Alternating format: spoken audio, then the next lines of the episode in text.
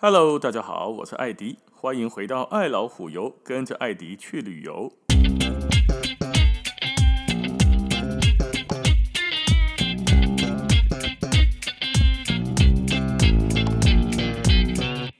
OK，我们今天要来前进，号称是全东欧最梦幻的一个城市——捷克的首都布拉格。那么在去布拉格之前呢，理应要先到一个温泉小镇嘛，哦，卡罗维瓦里跟马里安斯基、马里安斯基还有卡罗维瓦利啦。那在前面几集已经有讲过这个地方了，就是那一集啤酒用泡的，哦，温泉用喝的的那一集啊，里面就有讲到这个温泉的由来，所以呢，我们就不重复讲了，直接跳进今天的主题布拉格。但是布拉格这个所在哈，可以玩的地方很多。有很多东西可以讲，所以一集呢肯定是讲不完的，所以我们就把它分个上下两集喽。好，那么来到布拉格，布拉格有几个区哦，可以这样子来分。首先呢，最有看头的当然就是它的老城区喽，也就是你地图上打开来哈，写着普拉哈 One 或普拉克 One，总之第一区。第一区就是在伏尔塔瓦河那个。转角的那个地方啊，有一个往右边九十度转的那个地方呢，就是老城区，布拉格第一区。老城区跟上查理士桥，还有查理士桥再往上走的城堡区，这当然是布拉格最有看头的。那第二呢，就是什么呢？新城区、高堡区，以及一些啊网红打卡的知名美景地哦，就是那个所在不上的那个角度，非常特别水。哦，像是一些可以把好几座桥同一个角度拍进去的地方，或者是像之前周杰伦拍婚纱的时候，不哦，在一个小岛上面，把伏尔塔瓦河跟老城区的景观拍在一起，哦，作祟作祟的所在，那一个小岛取景地哦，哦，我跟布拉格之前的导游啊，当地的地陪。吹我告故呢，吹过了点金卡吹底，拿着照片哦，按图索骥的那种感觉哦。这个教堂在左边，嗯，这个河的转角啊，那应该是这一座桥的下面哦。吹龟波吹乌，到最后终于找到了哦。那刚刚说，最有看头的是老城区嘛，Old Town 哦。那讲到老城区呢，咱们就先来说一个人，这一个人的名字叫做杨胡斯。时间呢，我们先倒回去，回到一四一五年的七月十六号。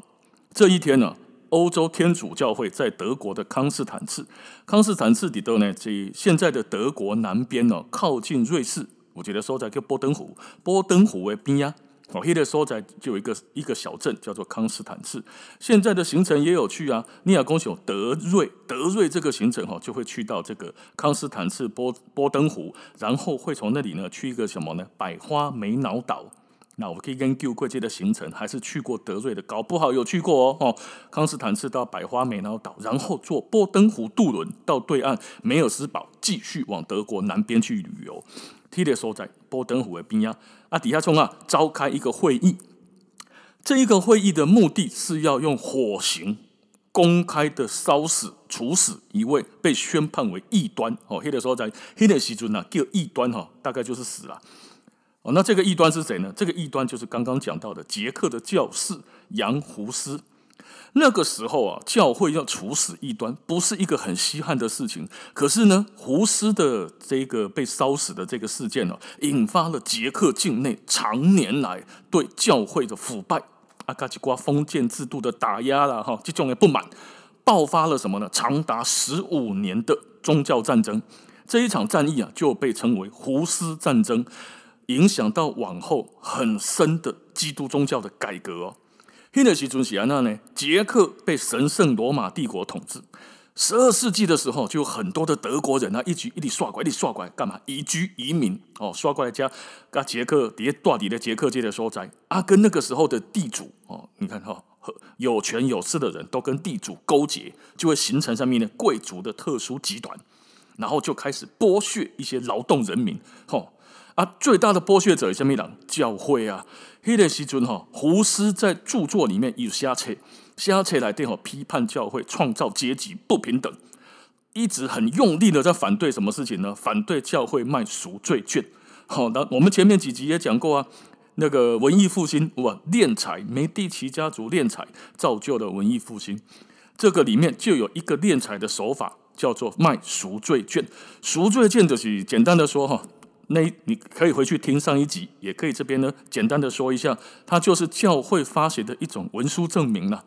咖你讲哈，丽娜有罪哦？上帝神父，我有罪，你就来买一张券，这张券卖给你之后，你的罪就没有了。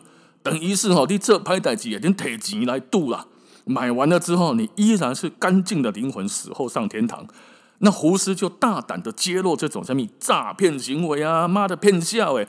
你去这拍代志，这者一定要被冷电话做。按那你给他讲，你的灵魂就已经被洗净，你死后上天堂，万不几年落下地狱。所以天堂都是有钱人哦，而不是好人哦。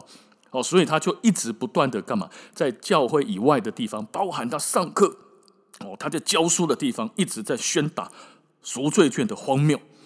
那在刚刚讲到的一四一五年的这一年呢，天主教会就在刚刚说的康康斯坦茨召开个会议啊，啊嘛派人安啊邀请这个胡斯来参加，邀请哦，不讲讲别个列起来哦，只是说邀请你来参加。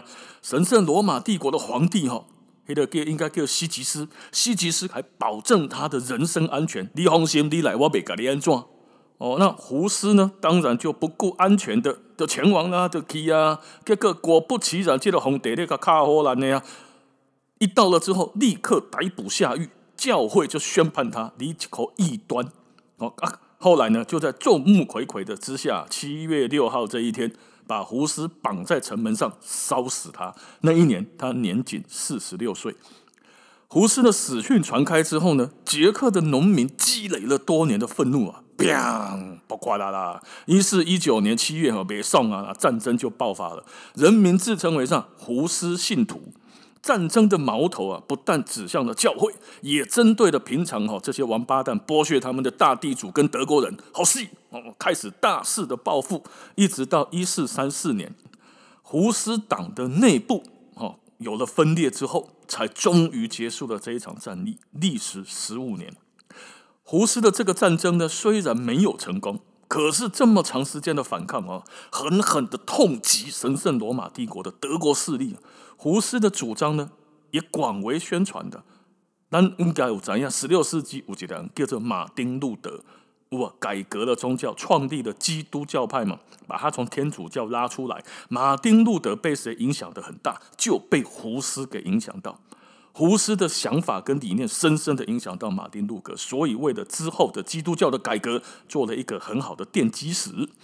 那到了今日，哦，胡斯呢已经被所有的捷克人奉为民族英雄啊！老城区那边设有一个大大的人形雕像，黑狼下面狼，黑列狼就是胡斯，他也是在老城广场上唯一最大的一个人形雕像。七月六号这一天呢，就是他慷慨就义。被处死的那一天，也被定为胡斯日，属于上公共假日，安利的哦，看到爱放假一种的哦。而在之前呢，胡斯刚刚被处死的时候，哦，就一四一五年的时候，那些愤怒的市民啊，为了表达抗议，没送哦，一行人啊，做贼人就聚集在了市政厅的底下示威抗议。啊，想袂到讲啊，就伫咧示威抗议的这个期间呢。在市议会的楼上，熊熊啊，有石头啊飞出来，咻咻咻往楼下这一些示威的民众甲击落。结果你这人得来示威抗议的，等咧袂爽啊！哦，你个个弹石头，那下面这些人的反应，当当然就更激烈啊！妈的，怎么会这样？谁丢的王八蛋？找出来！好，一群愤怒的民众的冲去市政厅来的，冲去里要找出凶手是谁。然后冲去到李牢，发现讲二楼上面的底下只有几个人，第一个市长还有几个市议员拢关了。结果这个市长跟市议员当然不承认他们刚刚有丢石头啊，没没没，我不胆哦，没有，不是我，不是我，嗯、哦，我没有做这个事，不管。这一些愤怒的群众呢，没有在管他们辩解的了，抓起来就干嘛？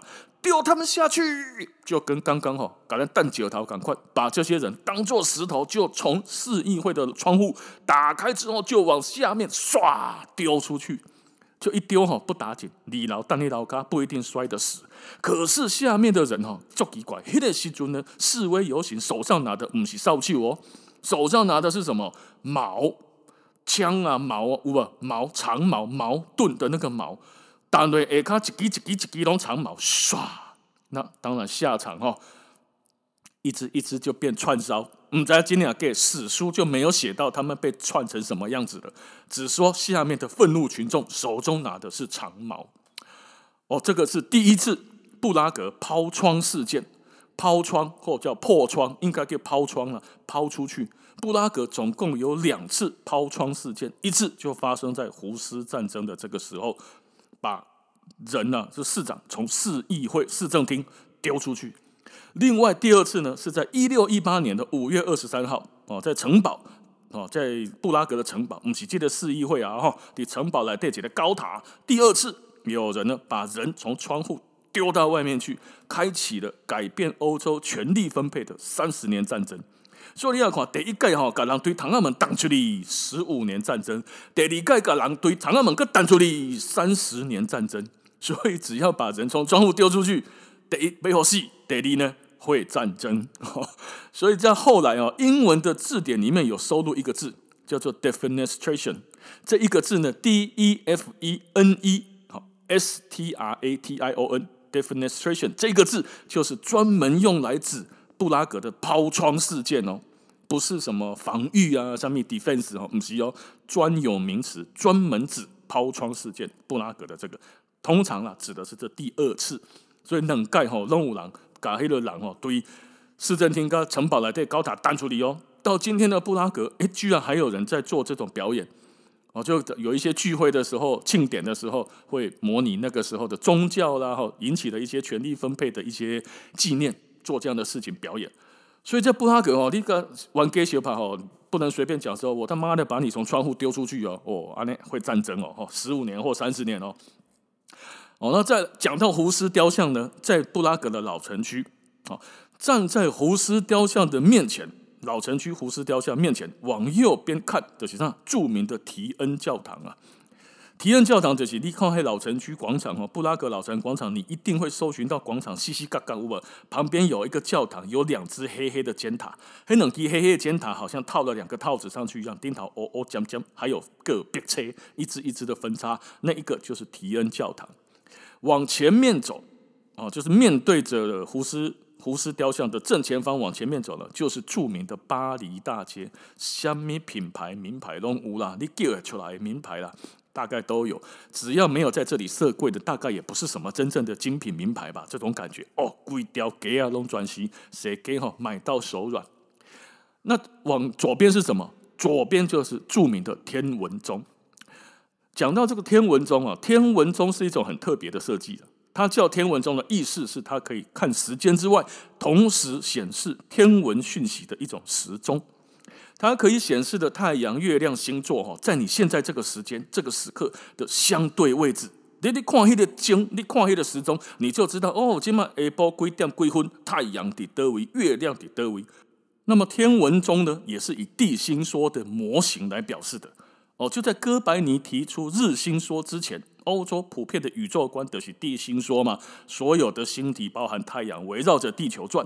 哦，那么不是只有布拉格有这个天文钟哦。很多地方也是都有，像是法国跟德国交界的史特拉斯堡啦，哦，瑞典的隆德大教堂，捷克摩拉维亚一个地方叫做奥洛穆茨，哦，像瑞士伯恩的时钟塔来对嘛有，连巴黎的凡尔赛宫来对嘛有一个天文钟哦，哦，当然来对上有名就是布拉格了，哦，就这类了。那每一个天文钟呢，它各有不同，可是一定有一个共同的特点。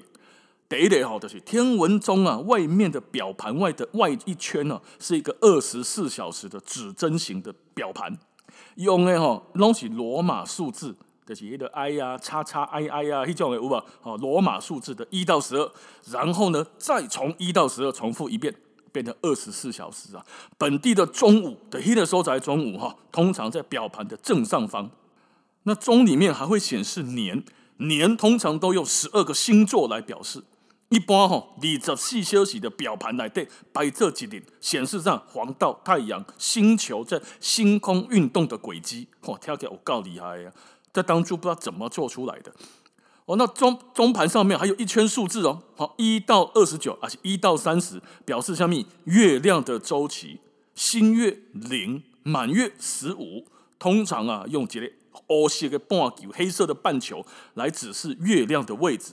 那么在计算时间上面呢，这里有一个东西叫做不等长计时法，就是把白天的十二个小时跟晚上的十二个小时呢分开。大家知道哈，在欧洲啊，夏天的时候，白天的时间比晚上长很多，对吧？白天的小时就要比晚上的小时长一点。迄个时阵是按呢来计的啦，哈。同样的情况呢，在冬天的时候的得病嘛，白天的小时要比夜晚的小时短。所以就有了不等长的小时计时法。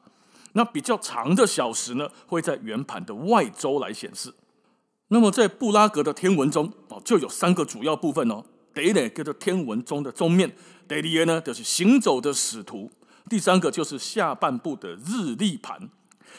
天文钟面呢，代表的是太阳跟月亮在天空中的方位，显示的是一种天文资料。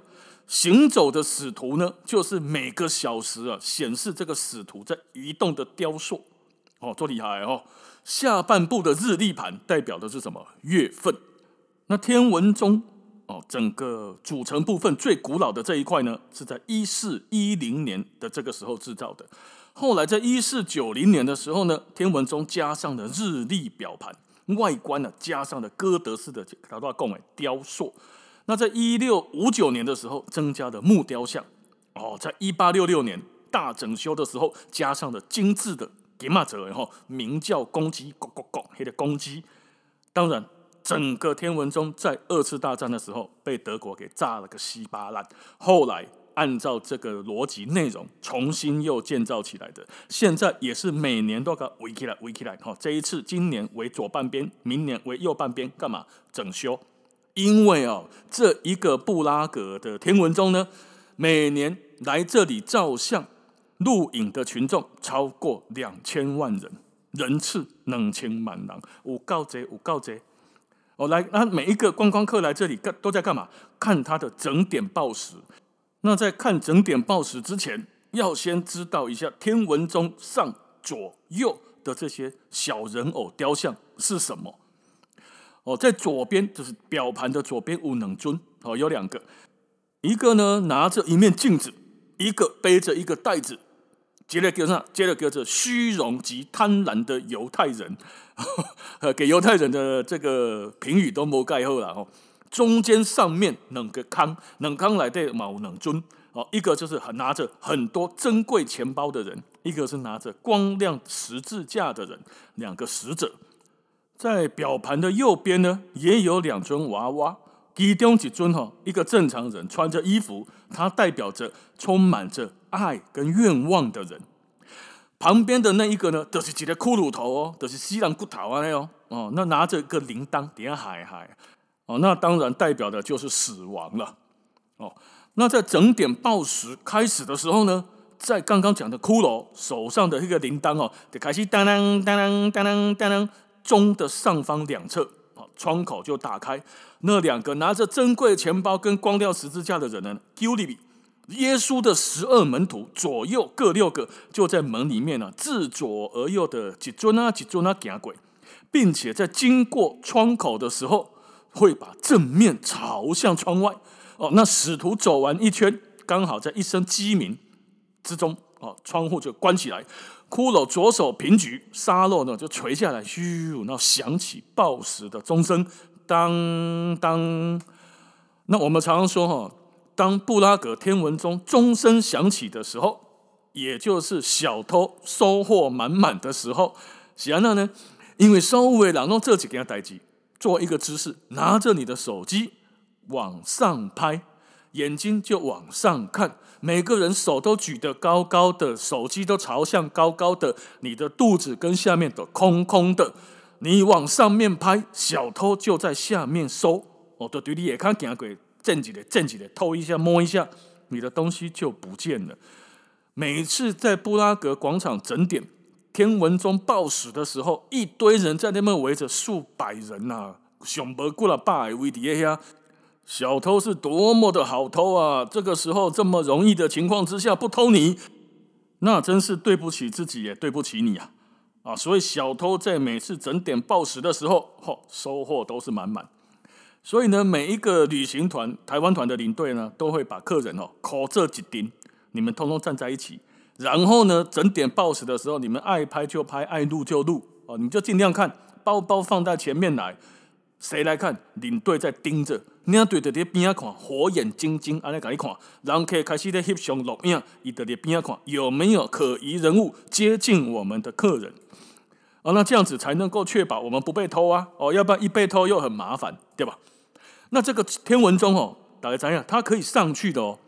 天文钟入内灯塔参观哦，是可以爬楼梯或者是搭电梯的。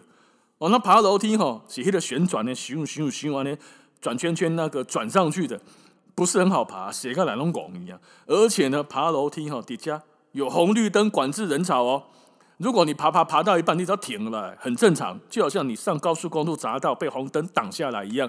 显然，因为上面人太多，哦，那你可以坐电梯上去，另外买电梯的门票的啊。那天文中的观景台总共有四面，每一面呢都有栏杆，防止旅客坠落。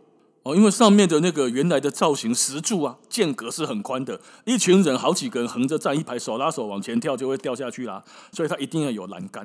那栏杆又不能做得太密，让人家不好照相，所以栏杆嘛，这要跨跨哦。大家拿手机拿单眼都很好拍，可是这个上面呢，一个东西不能用，就是脚架。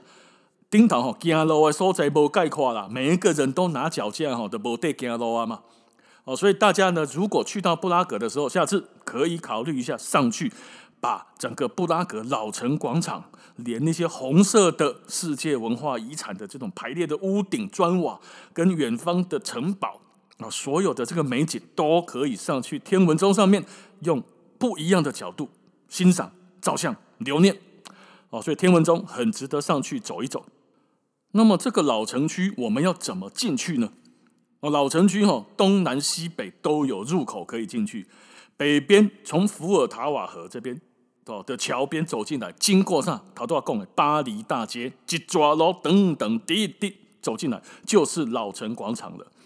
西边走进来的地方可以从查理士桥，也是从伏尔塔瓦河的河边。头都要讲嘛，伏尔塔瓦河在这边有一个几乎九十度的转弯，所以北边嘛是伏尔塔瓦河，西边嘛伏尔塔瓦河。哦，西边就查理士桥那边，很近的吧？那在南边呢？新城区哦，新城区一条一条马路间隔开来哦，就新城区跨进去的老城区啊，一点几里就是老城区广场啊。那东边呢？记得做五名的时候，叫做火药塔。经过火药塔哦，一支粗粗做大支凹陷的，经过它进来，也就是老城区了。老城广场哦，刚刚说的提恩教堂很显眼，对不对？两个尖尖的塔啊，套上个黑套子一样。那这个广这一个这一个提恩教堂哦，大家通常不是进去教堂里面看。台湾的旅客啊，最常去的呢，就是教堂左边下面的巷子。一条巷啊，行入去是什么呢？就是咱上爱台湾旅客最爱的波丹尼啊。据说在那边买啊，在台湾买。加上退税，两边的价差差不多有没有半价，几乎半价。所以台湾的旅客来到这边都必买波丹尼。买到最后呢，里面的店员讲中文；买到来呢，经理讲中文。到最后，归去对台湾请人过来家用。到最后呢，现在里面经营者呢是中国人跟台湾人一起经营的。哦，那这个价差大可退税，每个客人来几乎都买到欲罢不能啊。很明显的地方，提恩教堂左边，面对提恩教堂左下方，行啊个行里边，你得看到啊。哦，那提恩教堂的右边是什么呢？右边马路行过哈，施华洛世奇，这个还好，大家到处都买得到。另外还有一家店叫做曼菲罗 （Manufacturer）。这个曼菲罗呢，据说啦哈，据说波丹尼是曼菲罗的副品牌，当地捷克人通常都是用曼菲罗，波丹尼磨砂类盐。可是波丹尼在台湾行销得很好，台湾人反而不知道曼菲罗了，都比较知道这是波丹尼，而且来的都必买了。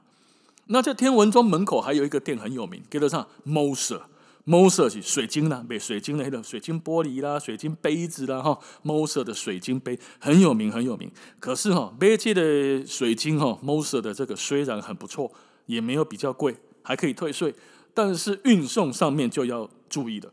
哦，你要是买迄个较袂破啊，哈，水晶的的坠饰、吊饰小东西放在口袋就能走，那就没问题了。那如果你是买那个很薄很薄的那个卡叮的那种玻璃杯、红酒杯哦，还得注意啊，你也可以请他托运啊、运送了哦，用货运，但是要另外开机 shipping 回来台湾，但是比较保险。啊不，你再提上飞机去，砰，这里错赛啊！你在那边买的很贵的玻璃杯就没了。那么来到布拉格呢，我个人建议至少至少两天两夜，上少了哈，连三天三夜是上好了，三天三夜会比较轻松愉快，而且比较看得到东西，别遐赶哦，可以不用这个蜻蜓点水哈，问导游那问觉的水照啊，两天两夜是一个最低最低的的低标。那么两天两夜这两夜住哪里呢？哦，很多的旅行团都会标榜住老城区，对吧？哦，阿尼娜是自由行啊，自己上订房网站去订饭店，它上面出现的这些饭店呢，也是会给你写 Old Town Area 老城区的饭店。但是爱个大概讲，先后大概了解一点，在布拉格住老城区的饭店，饭店的实际所在位置并不一定在老城里面哦。哦，这爱情怎样？老城区是一个区域。我们刚刚说哦，东南西北都有入口可以进去老城来，对对吧？老城区的饭店通常就在这些入口处，而不是在老城广场上面哦。哦，很多人以前呢、我的朋友自己去自由行也是，哦，回来的时候说他订订房网站骗他说他老城区的饭店，结果呢是要走进去老城区。而不是住在老城区的广场边上，哦，门一打开出来就是老城广场，唔是安内哦，哦，不管你是自己订还是旅行团的安排，老城区的饭店都在老城入口的边边上。例如说，像刚刚讲到，北边可以进来老城区的地方是福尔塔瓦河跟巴黎大街这条街啊，对吧？北边的老城饭店就在巴黎大街的尾巴。例如说，President Hotel 总统饭店，Intercontinental 洲洲际哦，就在巴黎大街尾巴上，不是桃啊这边老城广场边上，不是哦，是在对面那一边，哦，在老城的入口边上。那像这个西边的福尔塔瓦河查理士桥这边，它就有 Four Seasons，还有另外一个五星饭店叫乌斯拉特，就在西边福尔塔瓦河要进去老城区的边边上，哦，第二瓦靠。那像南边呢？南边的新旧城的交接处哦，他要讲南边是新旧城，跨个马路进去就就老城的吗？饭店都在新城跟老城交界处的马路边。你说 Ambassador 哦，还有个国宾饭店 Radisson Blu 哦，就在这个新旧交接处旁边的大路边啊，顶头啊，火药塔外面也是啊，东边的火药塔最多人住，以前上集团体拢住伫咧遮。啊，最常用的就是那两家，一家叫做玛丽欧 Marriott Hotel，另外一间就是 Hilton Old Town 希尔顿，拢五千啊。哦，所以住在老城区饭店，并不代表你住伫咧广场顶头哦，不是安尼哦。恁到迄个房间门打开就看到天文钟，不是安尼先。哦，吃饭当然在老城区里面，住就在老城的边边上，走进去就到了。大概走个几分钟就到老城区了，老城区再走进去到广场，大概再走个十分钟就差不多啊呢。老城广场周遭那些哈基本点美和啦，盖餐厅还可以，周遭啊全部都是卖光全部啦，有一大堆都是所谓的地窖餐厅。就是你大门个家里边哈，小小的，你要吃饭呢，他会带你到下面地下室。哦，地下室就好大，美轮美奂，古色古香，永告作祟，好中古世纪的味道。这样子的餐厅在布拉格广场周间，没有一千也有八百啊，不啦，安内熊哈，没有一百也有八十啦。哦，做这间，所以吃饭呢，倒是可以去选几个地窖餐厅，啊，感受一下。哦，另外，今天我们呢随便讲一讲，就已经又半个小时了。哦，所以今天这一集呢，先跟大家讲讲老城广场、提恩教堂、哦，胡斯这个雕像、这个人，因为你来到布拉格不知道胡斯哈，感觉就少了一位 Gamgee 啦啊，还有这个抛窗事件嘛，天文钟。下一集我们就来聊一聊查理士桥、福尔塔瓦河游河以及布拉格城堡。好，那今天的时间就先到这边了，感谢大家的收听，咱们下次见，拜拜。